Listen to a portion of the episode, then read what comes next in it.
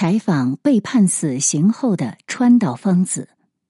来源：《短史记》，撰文：张任。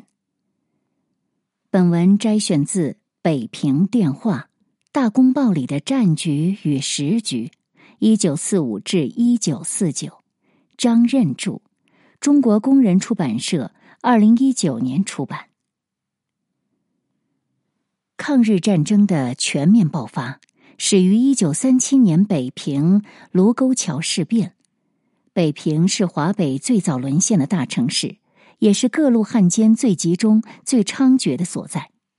伪华北政务委员会就设在北平，臭名昭著的大汉奸三王王一堂、王克敏、王应泰和大名鼎鼎的女间谍川岛芳子都居住在北平。川岛芳子被捕最早是在一九四五年十月，当时《大公报》曾做过简略报道。他自称年二十七，襁褓时被人挟至日本，认川岛为父，常做男孩，习骑射。中学时即名噪日本。七七后来北平时，以西本人为中国人，恨敌侵略。然对日本之抚养成人仍感谢，彼称不知国民党在哪里，三民主义为何物，曾数度寻机会与国民党接近，皆未果。他认为人应替国家做大事，因生平未遇到合适之对象，故未结婚。在平名唤金碧辉，人称金司令，其热河时代之戎装相片极为俊美。今日则因双足长期注射吗啡代用品性质之止痛药，已不便于行。川岛矢口否认曾做间谍，据称其与日本宪兵司令有亲谊，故不但未做恶事，且屡次据理力争，帮助中国人。彼判审讯早了，如认为有罪，愿国法判裁。对于三王。大公报女记者彭子刚代替记挂着他们的读者同胞登门探访，第一个采访对象就是王印泰。王印泰生于一八八六年，山西临汾人，早年先后留学日本、德国，毕业于柏林大学法科。回国后曾任北洋政府外交次长、司法总长。抗战时期加入汪精卫伪政权。出任伪华北政务委员会常务委员、实业总署督办。一九四五年二月，任伪华北政务委员会委员长，是日本投降前最后一任华北的一号人物。日本投降后，王印泰依然住在他位于地安门外小石桥胡同的豪宅里，今天的竹园宾馆。彭子刚去采访，见那大红门上贴有“中华民国万岁”的标语，不禁暗存：这个大汉奸倒是会应景。开门小童告诉子刚，请走马王场胡同的前门。都说侯门深似海，王印泰的宅子竟跨越两条胡同，可见其阔绰。王印泰没在家，管门的说：“老爷上街溜达去了。”出面接待的是以故军阀徐树铮的长子徐审义，他和王印泰是郎舅关系，曾任伪华北政委会秘书、文化局长。子刚先与徐审义聊了起来，谈到北平沦陷后，他不去后方的唯一理由，竟是看守先人遗书三十万卷，还不时以其弟徐远林。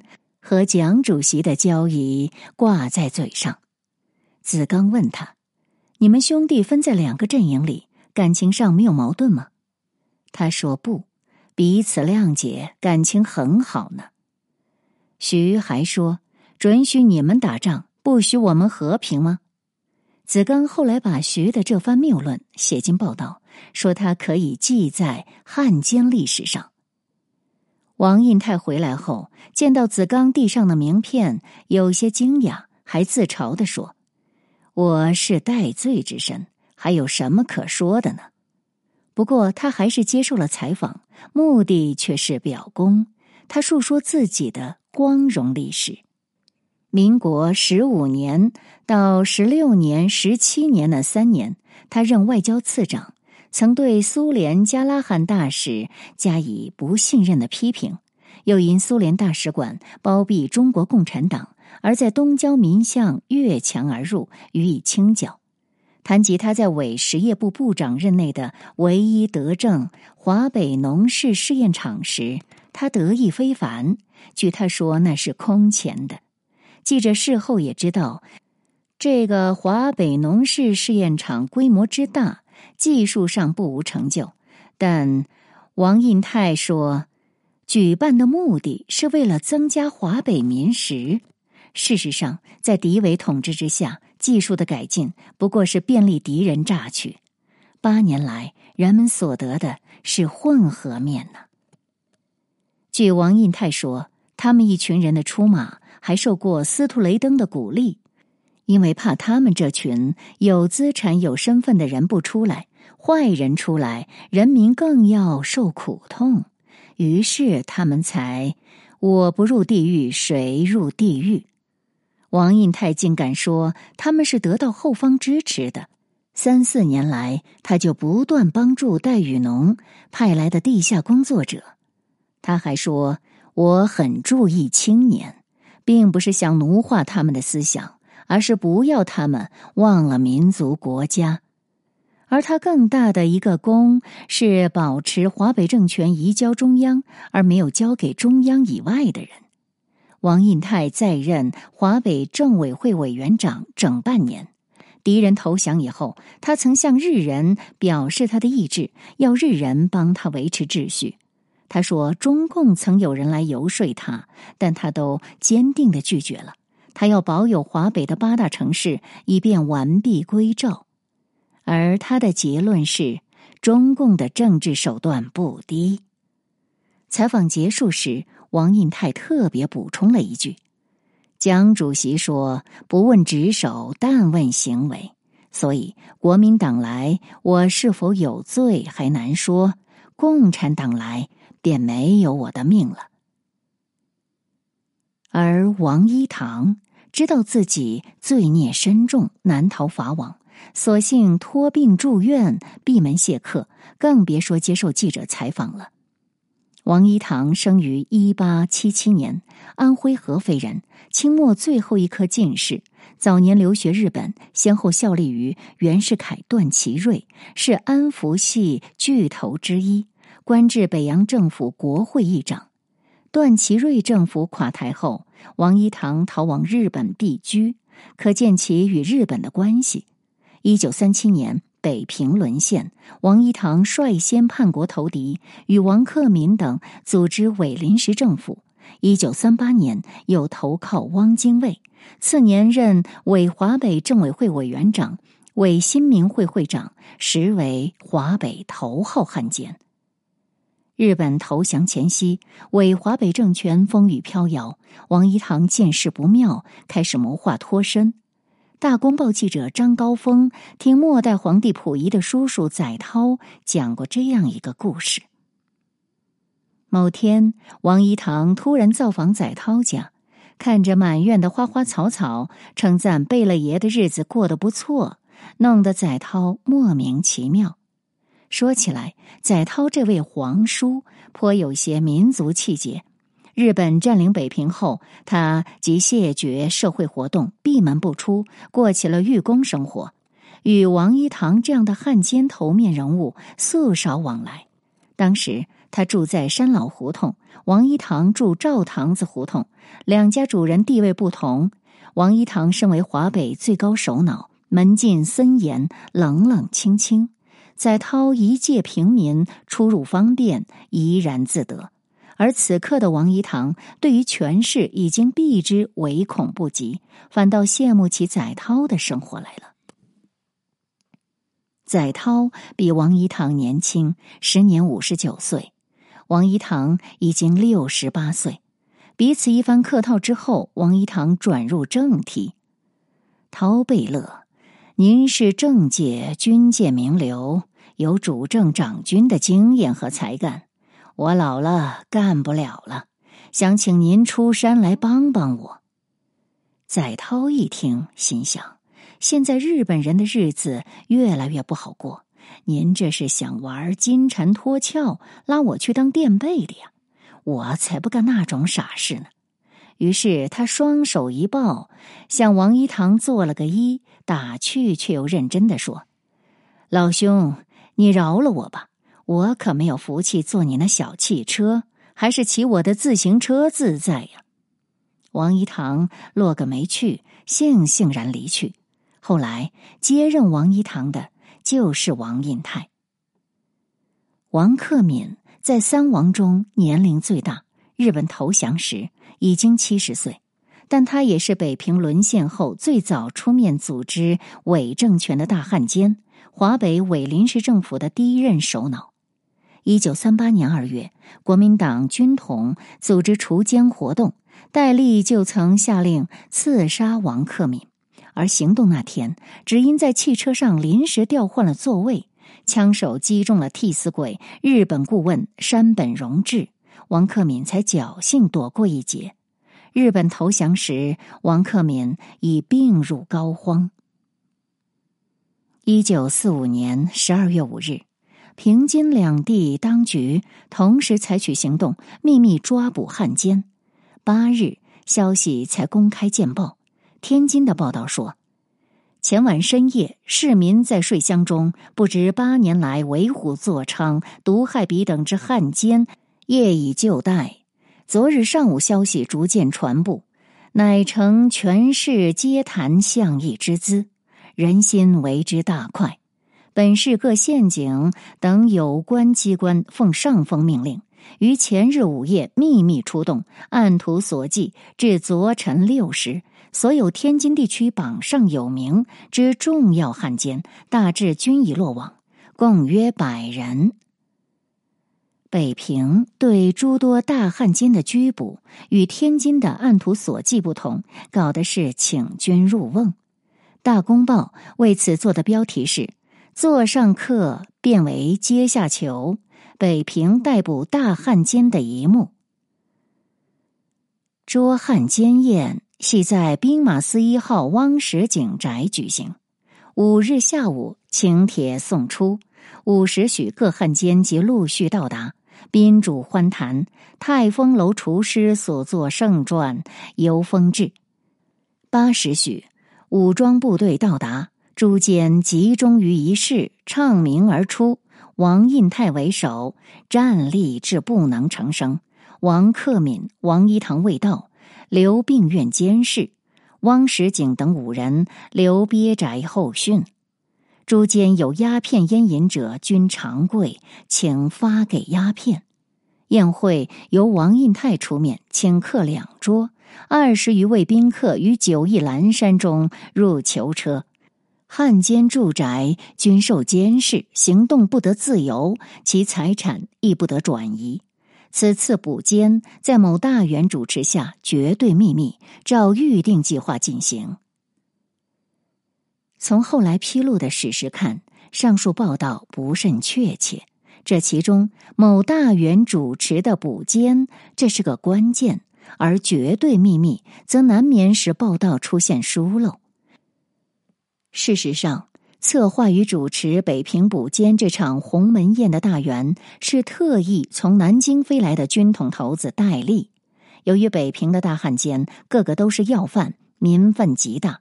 而蒋介石又即将到北平视察，李宗仁怕到时会闹出什么乱子，因此要求军统方面立即拘捕其中的头面人物。军统局北平站站长马汉三急电南京请示，戴笠亲自率领部分军统行动队员飞来，与马汉三等密议，决定诱捕群奸，争取一网打尽。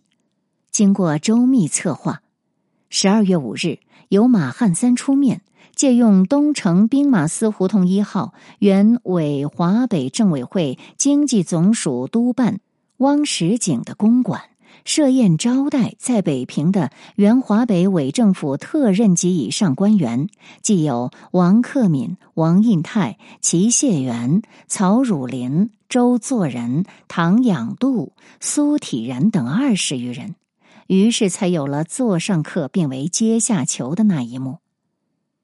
报道说，王克敏、王一堂未到，不确。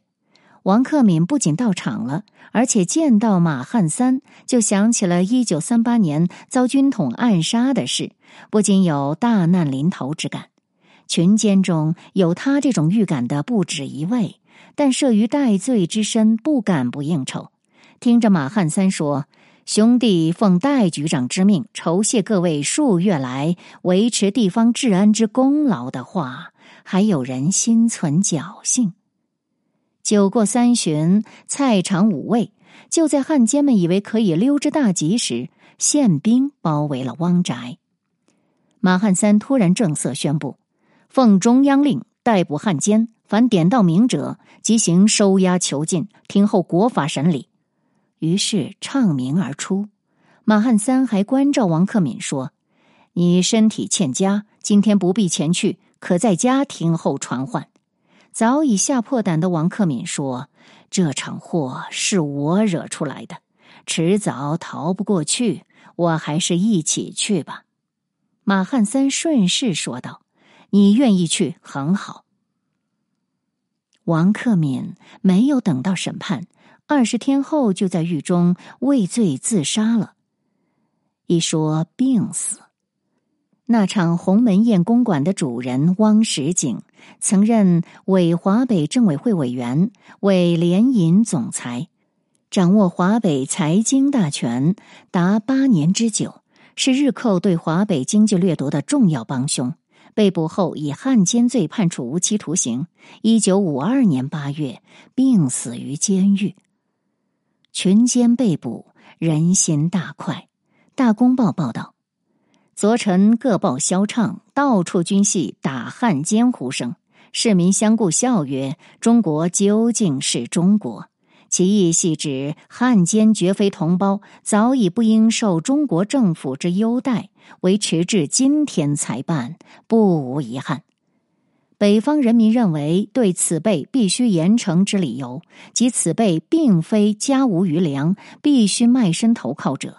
反系仕宦公卿富人家以出卖国家利益换取一己之私者，若王克敏为了北洋宝商银行的债务，便长期下水摸鱼；王一堂满口圣人名教，但多年聚敛，据闻仅房辙即有一大抽屉；王印泰为敌圈地，造新北京。也是为了本人的荣华富贵，齐文模静居观象台，却成为教育界第一的大财主。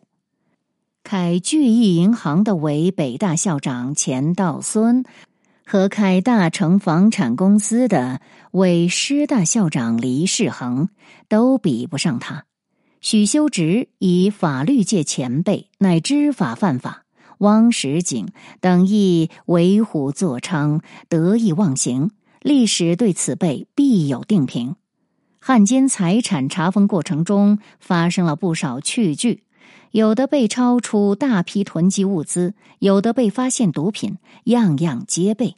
而姬妾成群、上藏外事者亦不少。四扇屏门上的“喜欢福禄”。或富贵繁衍，依然是描金涂朱的那几个字，但今天却以一家哭代替了一路哭。世人对于汉奸在胜利中之最大表演而念念不忘者，即所有物价波动，莫不皆有大小汉奸参加；而逢迎新贵使之堕落，亦无不有份。盖一切财富集中于此数百人之手。千百万人血汗提取少数人欢笑已多年，人民拥护政府此一大英断，希望速将汉奸除罪。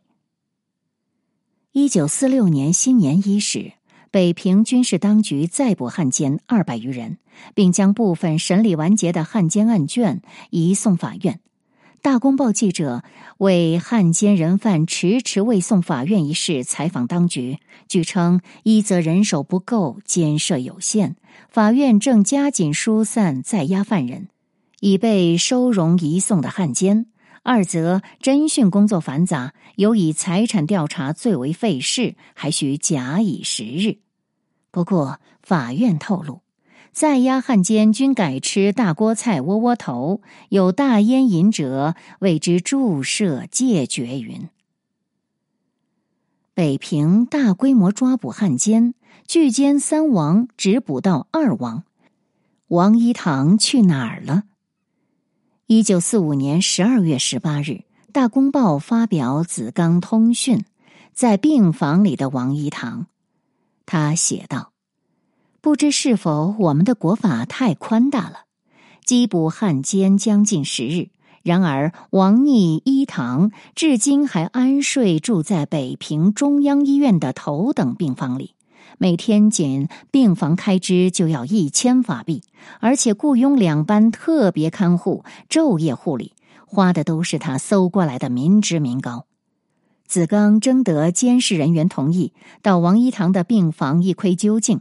发现房间被窗帘遮挡的十分黑暗，王一堂全卧床上，闭目养神，拒不见客。子刚写道：“他不要光，他怕光，这世界对他快暗下来了。”四个月后，王一堂终于被从医院押入了牢房。一九四六年四月二十二日、五月二日。北平军事机关分两批，将九十二名大汉奸移交设在北平的河北省高等法院。押送过程中，沿途围观民众为之欢欣。张高峰到现场采访，并参观了关押朱汉奸的牢房。他在报道中这样描述了群奸的丑态：人犯下车后，在院内狐狸，多携皮大衣或小提包。王一堂、董康二逆则用担架至救护车上，自中央医院及董宅押解到场。诸监于阳光下出备法院、监狱人员及记者等注视时，尚多低头露羞愧之意；后即谈笑如常，且多向法警探寻狱中待遇。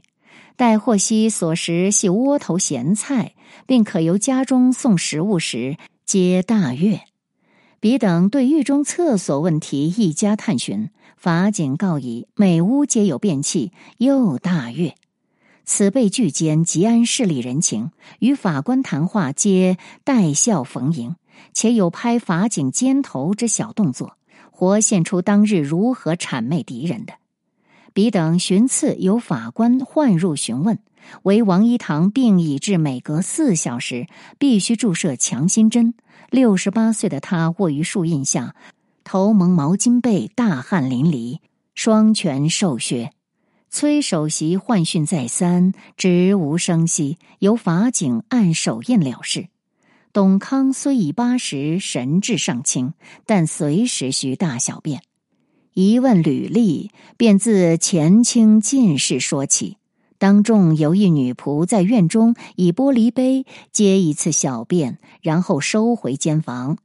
一届河北高院之三十二名巨监，由检察官开始侦讯。据崔首席法官钟英告记者，侦讯主要部分仍为罪行，而非其逆产。何时侦讯完毕，尚不能预料。总期在原有案卷之外，看有无资料遗漏。对于汉奸每以参加地下工作为护身符一点，崔氏认为不可深信，须是实际资料。据闻王逆、印泰等确有借经审讯之说。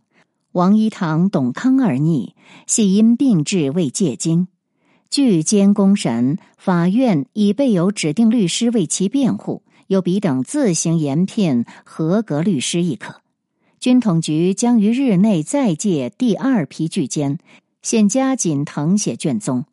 二日晨，军统局将第二批汉奸叶尔恒等六十名借送河北高等法院，连同押解之警卫人员，乘车约十辆，浩浩荡荡过前门，径赴法院。各监仍如第一次挂布条名单。坐于卡车中。两并肩，市府秘书局长李景明、委联合准备银行董事李律阁则坐小汽车中。一为中风雨，方自家中借来，由其孙扶持，且呼呼呻吟；一为胃病不纳饭食。六十人中，李景明及李殿章年最高，均六十八岁。诸间多以手或衣帽遮其名单，有羞愧之意。气势最盛者为袁建德，二十五岁，曾任伪警局特务科科长，穿短棉袄，面带笑容。福利公司经理郑运之最年轻，二十四岁。六十名中，以新民会及银行中人为多。伪县长及铁路警务处办事员等大汉奸亦兼而有之。科学工作者庞端敏颇显老态。周大文在张学良时代曾任北平市长，后任为广播协会会长。